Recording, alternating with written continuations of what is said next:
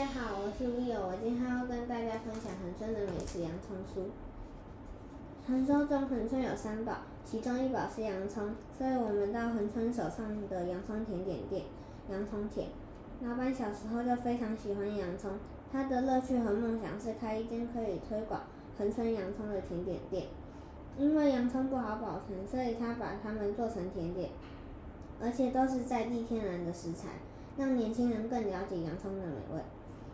洋葱美味的原因，是因为恒春的落山风吹倒了洋葱，把水分储存起来，而更甜更美味。最有名的手创甜点洋葱酥，老板每天五点就要开始切一百公斤的洋葱，差不多要切到第二十颗才不会流泪。接下来要炒一大锅七小时的洋葱，把洋葱的水分都炒到没有才可以起锅。把馅料放进面团里，包起来放进模具，再放进烤箱，就完成美味可口的洋葱酥。老板请我们这些不敢吃洋葱的小朋友试吃，我们一开始有一点害怕，可是我们决定尝试看看。